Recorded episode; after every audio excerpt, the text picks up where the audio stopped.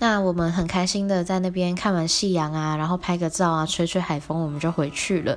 那时候太阳已经下山了，我们就跳上了另外一台 Uber。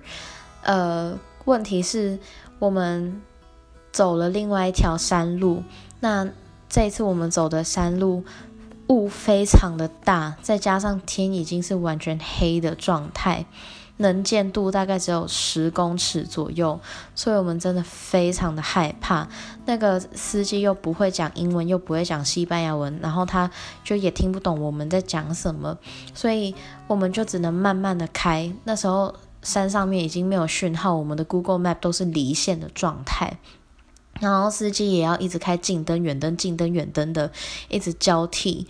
最后我们明明十八分钟的路，我们一度以为我们真的走不出来，但是一个小时之后，我们很幸运的走出来，山走出山路了。